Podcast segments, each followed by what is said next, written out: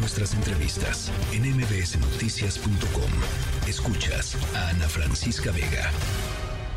¿Cómo carajos?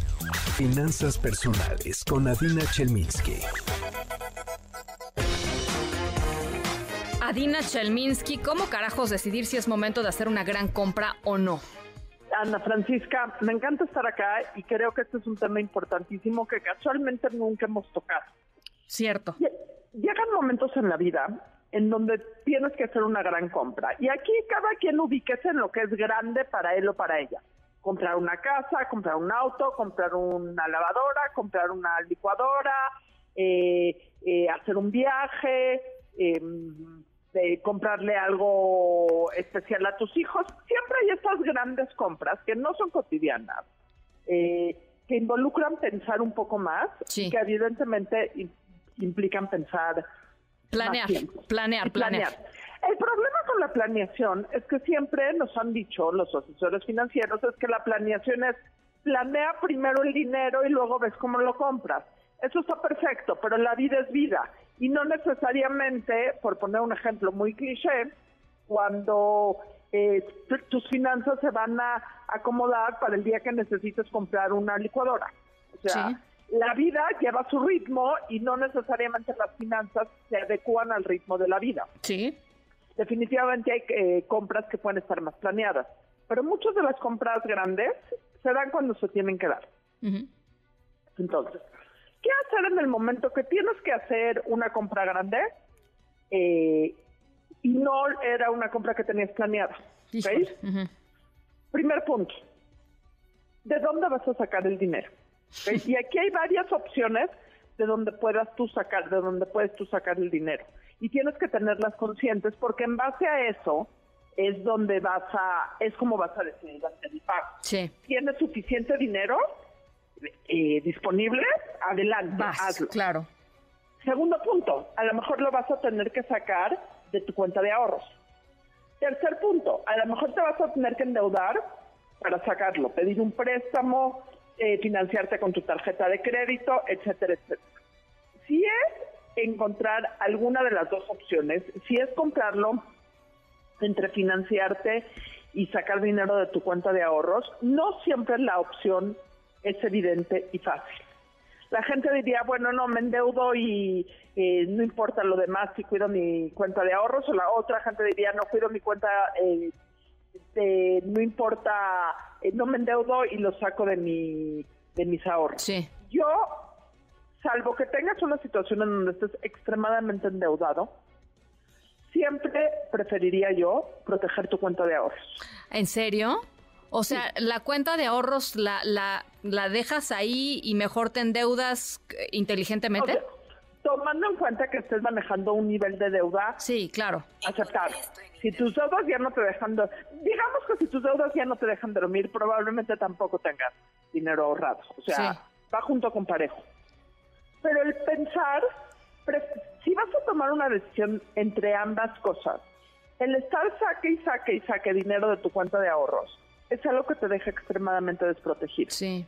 Y las cuentas de ahorro, para lo primero que tienen que ser, es para protegerte en caso de una eventualidad. No, y tienes razón, porque además cuando uno empieza a pepenar del ahorro, eh, eh, como que abriendo esa puerta, eh, pues te sigues. O sea, bueno, pues ya saqué tanto, pues voy a sacar un poquito más porque pues ahora también tengo esto y, así te lo vas comiendo, Aidina. Y, y también en el momento que dejas de tener ahorros, sobreendeudarte se vuelve muchísimo más fácil. Pues si ya estoy en el hoyo, pues ya me sigo sobreendeudando. Sí, sí.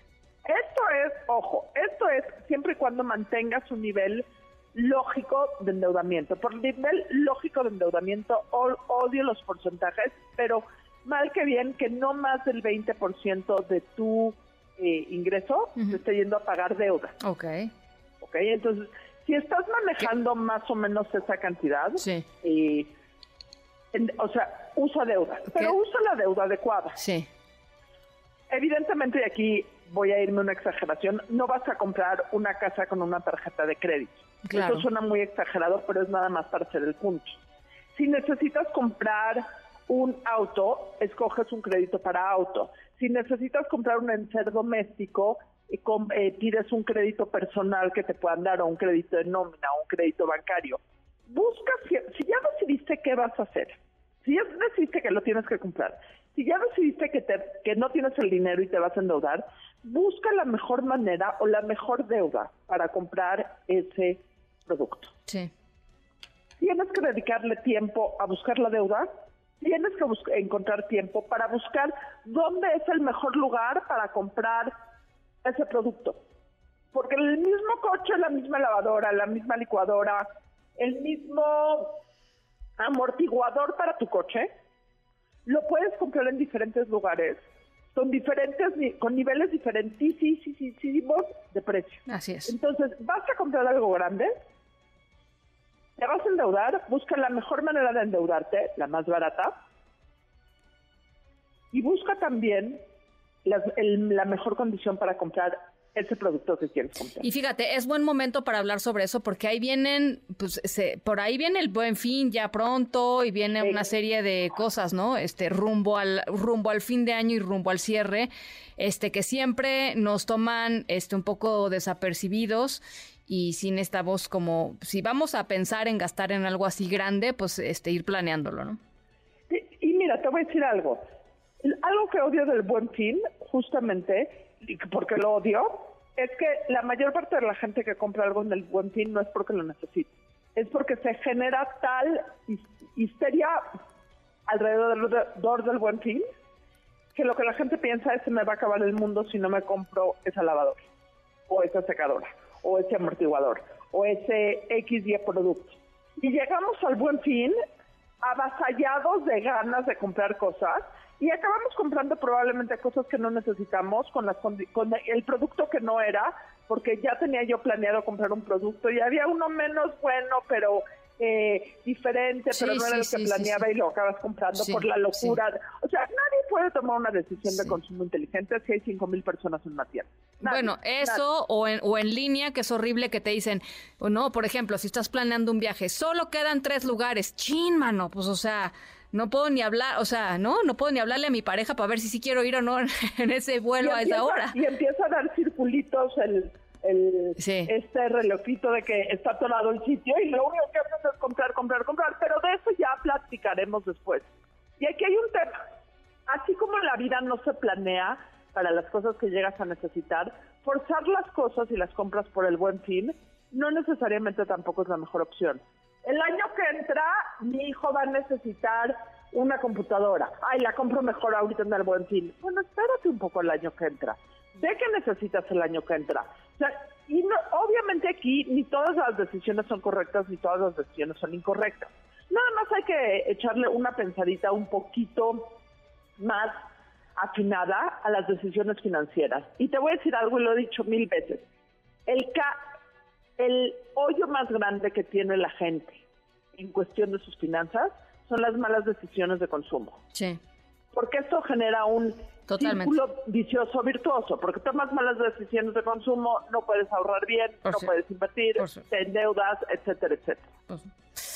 Híjole, bueno, pues ahí está Adina Chelminsky, te mando un abrazo y para toda la gente que nos está escuchando, Adina, en algo que no se relaciona con eh, lo que estamos hablando hoy, pero hoy publicó un artículo que hay que leer en Opinión 51 de mi querida Pamela Cerdeira, que tiene que ver con el conflicto eh, eh, israelí-palestino y de veras es un análisis que vale la pena, que vale la pena leer, partiendo, como tú misma dices, Adina, de que no eres ni politóloga ni no, o sea, pero pero, hay aquí eh, serias razones por las cuales leer tu, eh, tu texto el día de hoy.